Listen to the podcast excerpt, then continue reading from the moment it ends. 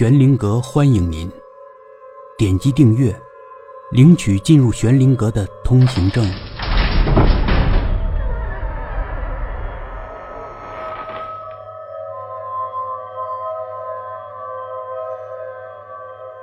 第七集，看到出门时黄小杰挽着那男人的胳膊，聊吧老板不禁感叹起女大学生傍大款现象的泛滥和庸俗。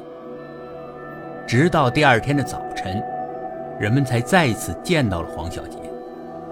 这个漂亮的女大学生尸体已经被吊上了南平八十五号前的槐树，她的左眼被人剜去，只留下黑黑的血窟窿，瞪视着这个奇怪的世界。接到报案后，刑警队的李敏和几个同事一同火速赶到现场。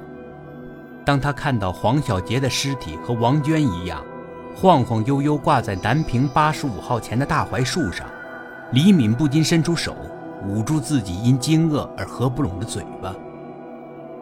可怜的黄小杰也失去了左眼，白色、红色的液体几乎溢满了血淋淋的窟窿，尸体随风飘摇，周围的围观群众议论纷纷。这肯定是二零三室凶宅里的恶鬼干的。老郑家的阴魂这么多年散不去，真是怪事儿。唉，我听说，当年二零三室的人曾被人打瞎了左眼，这个被害的女孩左眼也被人挖掉了。哎哎，听说过没眼睛怪胎的事情吗？验尸报告和前一次凶案有很多相似之处。死者的左眼是被类似指甲或者刀片的锐利器物挖出的，除左眼外，身体其他部分未受伤害。死因也是由过度恐惧引致心脏功能衰竭而突然猝死。唯一不同的是，黄小杰的尸体胸前和腹部有大量尘土污迹。估计死者曾被人拖在地上走过一段路。李敏看了眼身边同事，同事也在看着他，恐怖的气氛瞬间弥漫出来。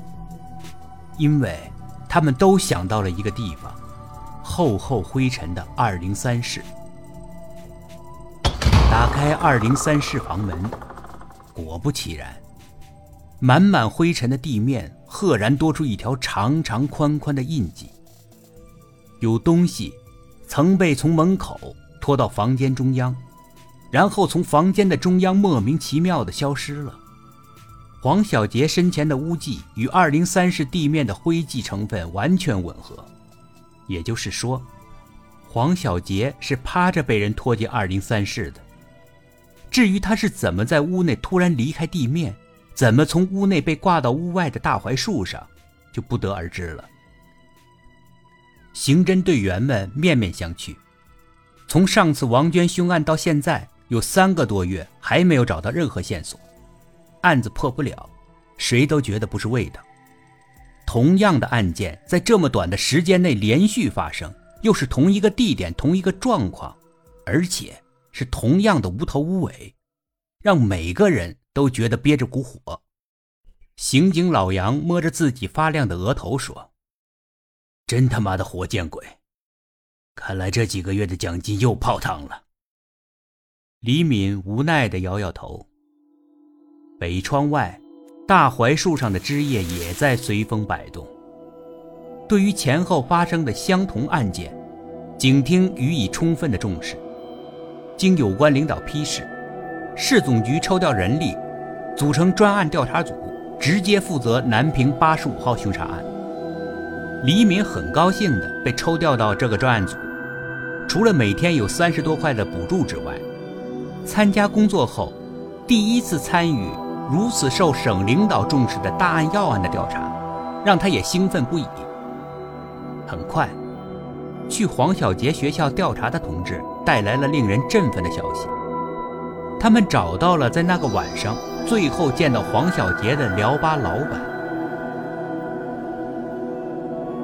本集故事播讲完毕，点击上方的订阅，订阅不迷路。